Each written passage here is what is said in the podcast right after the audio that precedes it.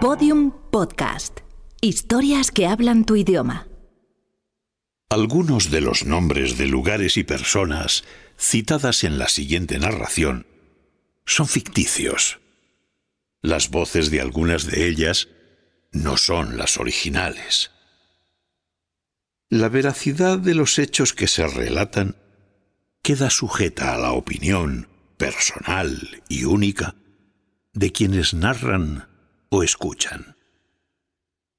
Cabe la posibilidad de que cualquier semejanza con la realidad sea una simple coincidencia.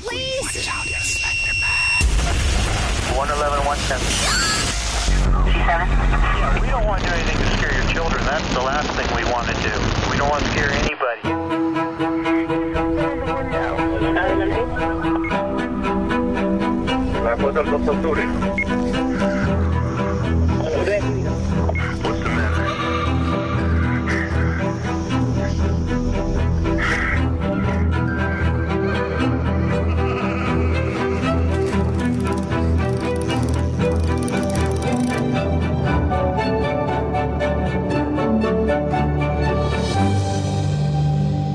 Leyendas urbanas.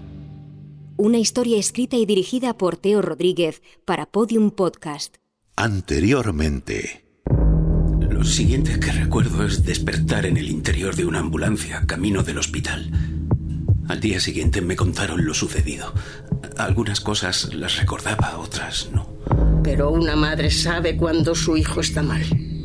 Dijera lo que dijera, sabía que Lorenzo no se encontraba bien. Nadie podría estarlo. Cuéntame. He vuelto a escuchar su voz. Quiere su muñeca. Cuando terminé de ver la cinta me eché a llorar. Con mi madre siempre tuve confianza. Pensé en él, en su hija. Ella me entendía. Al menos me escuchaba. Me preguntaba si la historia volvía a repetirse. Que me creyera o no es otro asunto. Lo que sucedió fue todavía A peor. una mujer de 40 años y a su hija de 7. Informa Lo siento. Todo apunta a que el origen de las llamas se debe a una fuga de gas butano en la Mi instalación. de hijo estuvo semanas sin apenas decir una Los palabra. cuerpos de ambas víctimas No le vi soltar una lágrima. perdido la vida por intoxicación. Fue entonces cuando comenzó con el asunto de las de la voces. familia logró escapar de las llamas, se encuentra estable y fuera de peligro.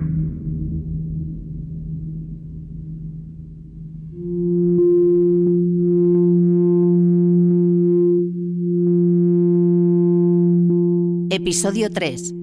This Man.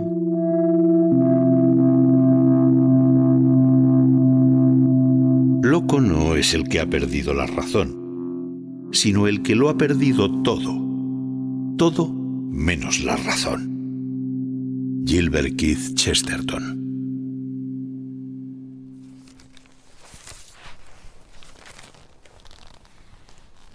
Hablemos de él. Hablemos del hombre. ¿De qué lo conoce? Solo... Solo le he visto en sueños.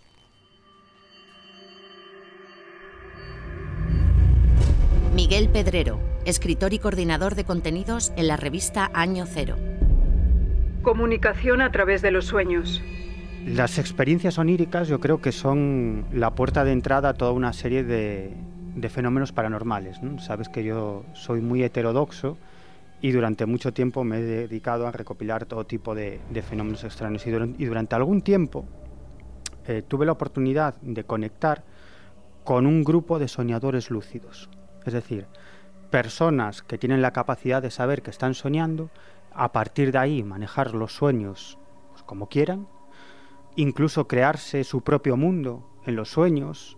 eh, pero lo que a mí más me fascinó de este grupo de, de personas es que utilizaban esas experiencias oníricas para comunicarse entre ellos. O si lo quieres eh, denominar de otra manera, para encontrarse en los sueños de otras personas, ¿no? bien para transmitirle algún, algún mensaje, bien para encontrarse en ese mundo onírico que no deja de ser más que una, llamémosle, interacción telepática entre dos personas que están soñando, ¿por qué no? Hablemos de. Hablemos del hombre. ¿De qué lo conoce?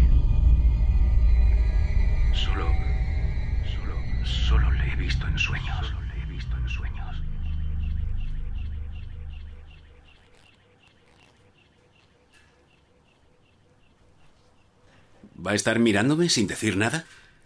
Entonces lo correcto es decir que ha soñado con ese hombre. No lo entiende. Creo que nunca lo hará. Para eso estamos aquí. Hable. Cuénteme. En ningún momento me ha escuchado decir que nada de lo que me ha contado sea mentira. Tampoco ha dicho que me crea. ¿Necesita que lo haga? Creo que tiene material suficiente para creer en lo que digo. Ya hablaremos de esas grabaciones. Ahora quiero que me hable de ese hombre.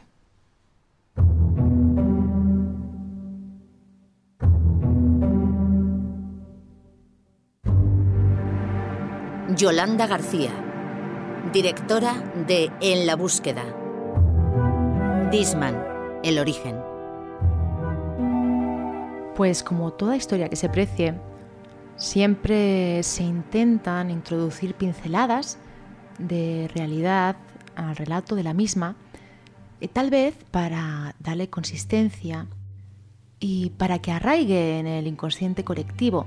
En este caso en concreto, se la ubica geográficamente en Nueva York y se le añade el factor temporal, enero del 2006. Pero ahí no queda la cosa, porque la historia transcurre en la consulta de un psiquiatra y bueno, allí una paciente, llamémosla Cero, pues dibuja el rostro de un hombre en una de estas sesiones.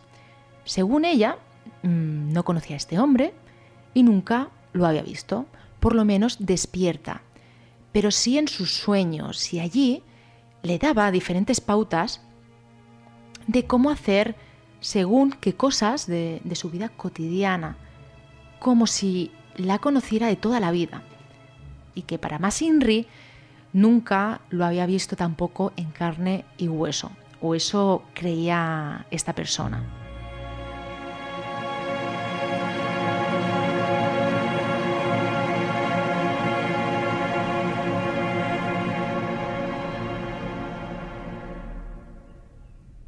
No, mi hijo nunca me habló de un hombre que se le apareciera en sueños, ni antes ni después de la muerte de su amiga. El dibujo que usted me ha enseñado no es que sea igual, pero sí que me recuerda en algunos rasgos a mi marido. Lorenzo ya tenía 16 años. No hizo falta dar muchas explicaciones. Lo entendía todo. Poco más había que añadir a que su padre había muerto. Y si le soy sincera, creo que supuso un alivio para él. Pero eso ya es pasado. No hablaré de ello. No hablaré. Lo que ese malnacido hizo, no supe nada. No me enteré de nada hasta que él murió. Y mi hijo no me dijo nada. Por el amor de Dios. Lo que ese malnacido hizo. Era mi mejor amigo. Siempre estábamos juntos. No hacía falta que dijera nada para saber lo que pasaba. Había días en los que llegaba con un golpe, un ojo, el brazo. Faltaba al colegio. No hablaba nunca de su padre. Le tenía demasiado miedo. Quizás también sentía vergüenza. Esos hijos de puta que abusan de sus hijos. Como padre no puedo entender algo así.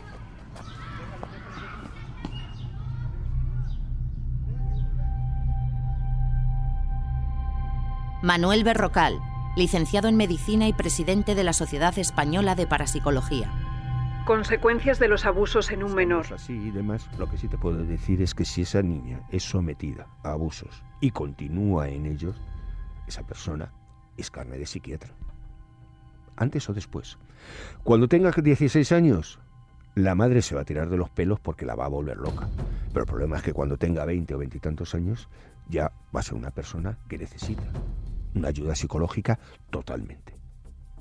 Seguro, por su interrelación con el exterior, con, el, con los grupos de amigos, con lo que sea, va a tener una actividad anómala. Si ella aprende que el cariño, el amor, la protección de papá es abuso, toda persona cercana que signifique cariño, amor o protección va a padecer los mismos abusos por esa, por esa niña cuando sea adulta.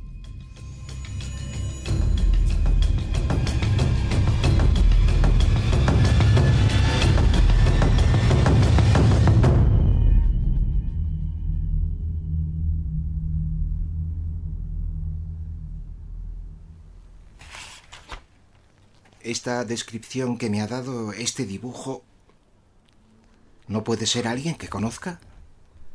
Su padre, quizás. ¿Eso es lo que quiere? ¿Hablar de mi padre? ¿Por qué no me pregunta directamente y se deja de gilipolleces? ¿Cree que todo lo que ha pasado es por mi padre? ¿Cree que es por él? Le he enseñado un dibujo que usted mismo ha hecho. No le he preguntado por su padre. Esto es solo un dibujo.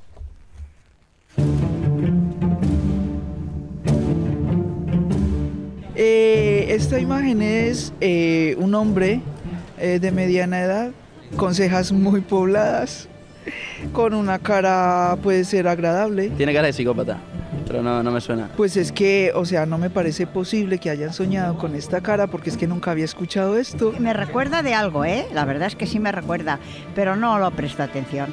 Pero sí. Sí, me parece que es una leyenda urbana, totalmente. Yo pienso que va más por ahí, ¿no? Como que pueden ser unos rasgos comunes y por eso la gente ha soñado con esa cara porque, bueno, es como un rostro random, ¿no? Este hombre ya lo he visto varias veces. Dicen que sueñas con e, que todas las personas soñamos con este, pero yo sé por qué soñamos todos con este hombre, porque al ver la imagen, al final nos viene a la mente y al final soñamos lo mismo. Es decir, que cuando nos pasa una imagen soñamos y nos sentimos identificada porque es una cara muy común. Yo creo que es una leyenda urbana, pero desde el punto de vista de que cuando lo ves, la imagen te resulta bastante familiar, pero no es que lo hayas soñado todos los días, obviamente.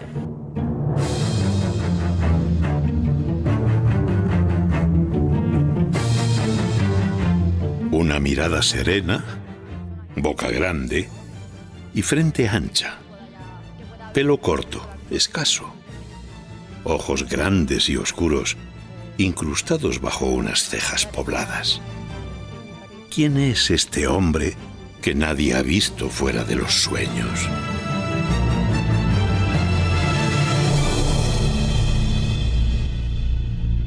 José Luis Cardero, antropólogo y doctor en ciencias políticas y sociología. El arquetipo de Jung, una de las teorías de la existencia de Disman, bueno, el arquetipo es un, es un, tema muy complejo de Jung, eh, un tema en el que Jung emplea muchísimo tiempo y muchísimo, muchísimo espacio, muchísimas horas para, no para explicarlo, porque en realidad al final eh, las explicaciones eh, son un poco, un poco contradictorias, ¿no? llegado el caso, sino para decir que existe. Es decir, es como si detrás de, cada uno de nosotros existiera una especie de conexión, una especie de, no diría yo de sótano, porque nos gusta mucho mm, pensar en esto como algo subterráneo, lo cual es también arquetípico, por cierto, sino como una especie de comunicación con un espacio en que compartimos todos los seres humanos. Entonces, em, eh, dentro de ese espacio, pues claro, están todas las experiencias, todas las experiencias que ha tenido la especie humana, pues desde que no sé, eh, millones de, podemos estar hablando de millones de años incluso, ¿no? Eh, entonces, este caso del hombre, efectivamente, yo lo, conozco, sí, he oído hablar de él y, efectivamente se produce así. Es curioso porque el propio Jung em, recoge muchos de estos dibujos en su libro rojo. En este libro rojo aparecen muchos, muchos, muchos de estos eh, arquetipos es como si una serie de, imágenes eh, quedasen grabadas en esa especie de gran continente que es, el, eh, que es lo inconsciente colectivo para que se pudiera expresar. ¿no? Eh, es una cosa interesantísima, una cosa que bueno ha tenido miles y miles y miles de, intentos de explicación, pero a mí la explicación mm, quizás más idónea sería explorar este libro rojo de Jung, el, el, ver los dibujos que allí, que allí pinta, ¿no? Em, y ver qué, es lo que nos dicen a cada uno de nosotros. Porque muchas veces cosas que aparentemente nos explican, pues tienen una cierta, no, si no explicación, al menos una cierta connotación, diciendo, bueno, efectivamente aquí hay algo que nos une, ¿no? Eh, como, como especie humana. ¿no?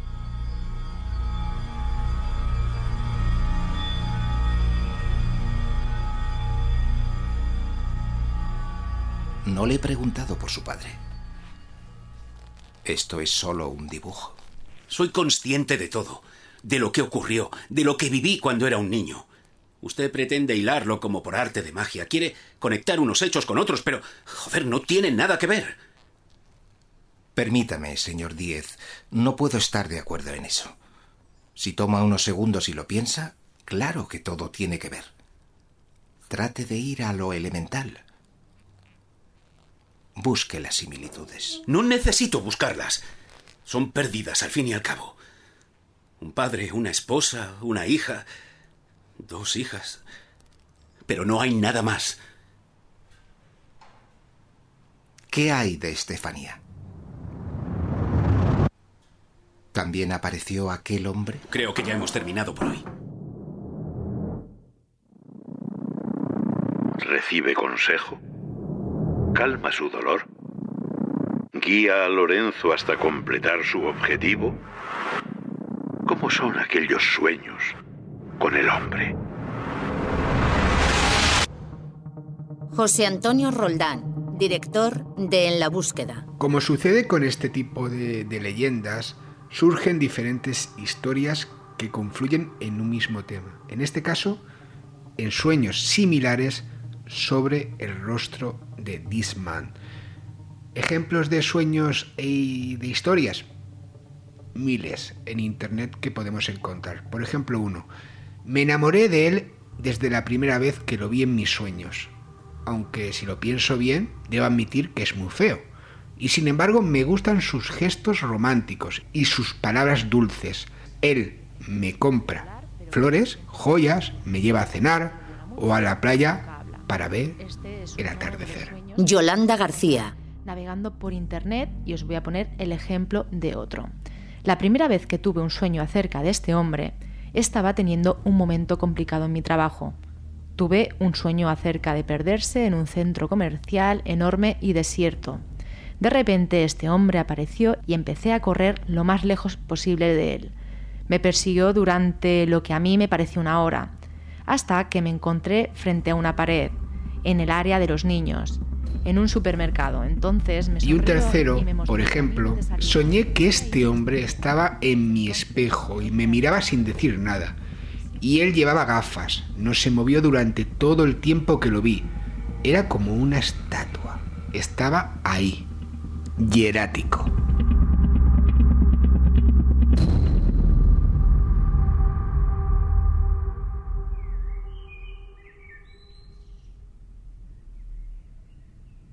Él estaba convencido de que eran voces, las voces de su amiga, pero no las escuchaba en sueños.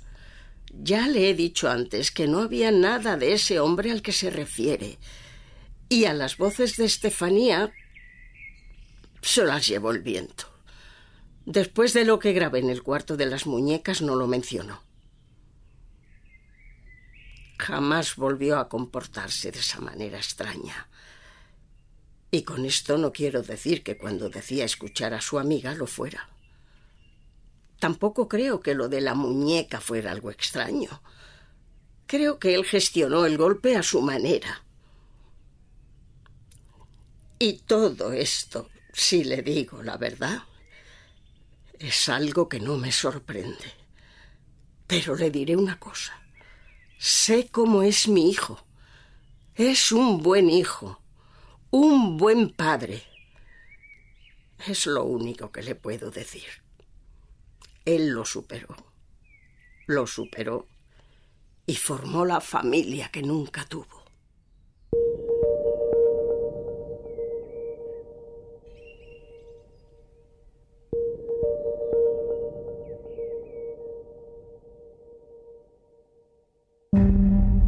Cristina Bushel, psicóloga y directora del Centro Bushel de Psicología y Formación. ¿Se puede superar un trauma severo por completo? Hombre, depende mucho de la resiliencia de la persona. Ahí estamos hablando del, del poder de rehacerse, ¿no? Entonces hay casos en los que se superan totalmente, hacen mm, una vida, de hecho el, el episodio les puede crear que su vida evolucione, mejore, crezcan, pero obviamente si es un, es un episodio muy fuerte, les llevará un proceso y requiere también mucha madurez emocional para poder procesarlo. Entonces hay personas que a lo mejor no hacen todo el proceso y se quedan enganchados en ciertas emociones que quedan enquistadas repitiéndose o culpabilizándose incluso de lo que ha sucedido. Pablo Muriel, asesor psicopedagógico y psicólogo infantil.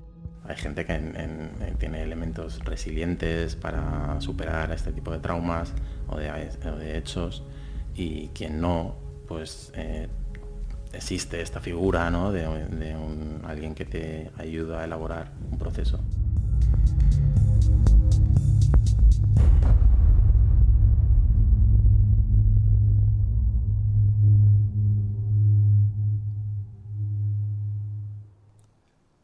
Puede conducirnos a engaño.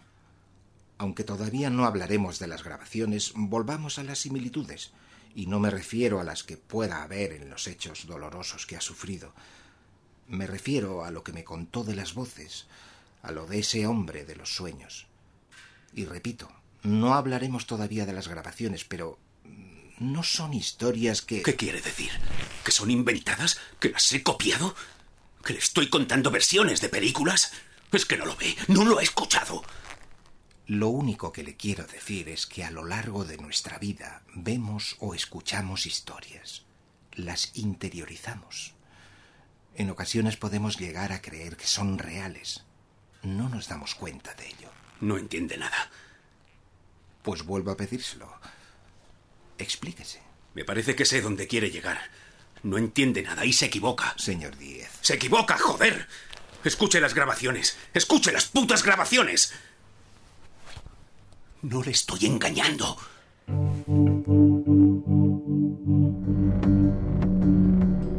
Enrique Echazarra, escritor.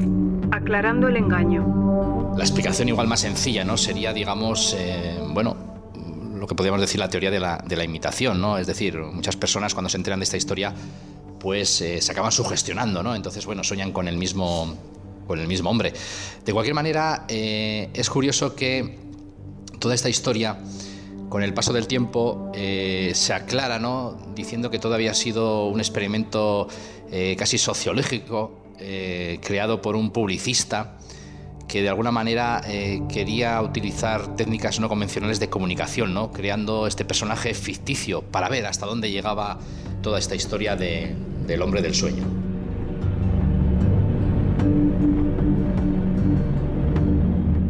Leyenda urbana. Relato propiedad del folclore contemporáneo.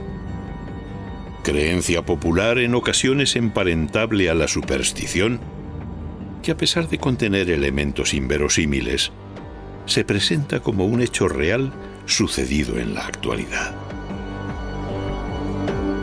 Infinidad de versiones, generalmente situadas en el entorno de aquellos que las narran o escuchan.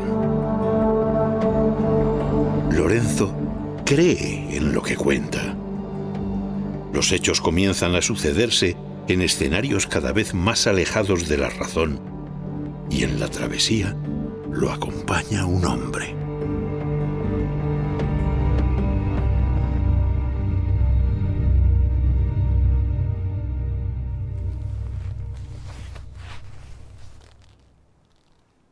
¿Habla usted con ese hombre? No siempre. ¿Solo cuando él quiere? Solo cuando me pregunta. ¿Y si no pregunta? Pues simplemente habla. ¿De algún asunto o tema en especial? De todo lo sucedido. ¿Cuándo comenzó a encontrarse con él? Dos o tres semanas después del incendio. Entiendo que se refiere al incendio de... Al incendio en el que murieron mi esposa y mi hija. Si tuviera que definirle, ¿cómo lo haría? Y no me refiero a su físico. Es un buen hombre. Entonces se porta bien con usted. Me ayudó. ¿Cree que fue así? Él me ayudó. ¿Cómo es ese hombre con otras personas? ¿Cómo ve ese hombre al resto de personas? No lo sé. Eso es algo que... ¿Eso es algo que debería preguntar yo a ese hombre? Ese hombre me ha ayudado más que nadie. Mucho más que usted. No entiendo cómo puede decir eso. ¿En qué sentido? Todo está en esas grabaciones. Antes de comenzar con esas grabaciones, le contaré una historia. Nos servirá para después. Se trata de un paciente que una vez ocupó el asiento que hoy ocupa usted. ¿Qué hay de su ética profesional? ¿También contará a otros lo que yo le cuento? Cuando lo escuche me entenderá. Confíe en mí. Muy bien. Adelante. ¿Le gustan los pasos? Todos los episodios y contenidos adicionales en podiumpodcast.com y en nuestra aplicación ya disponible en iOS y Android. Síguenos en Twitter, arroba leyendas urbanas y en facebook.com barra leyendas urbanas.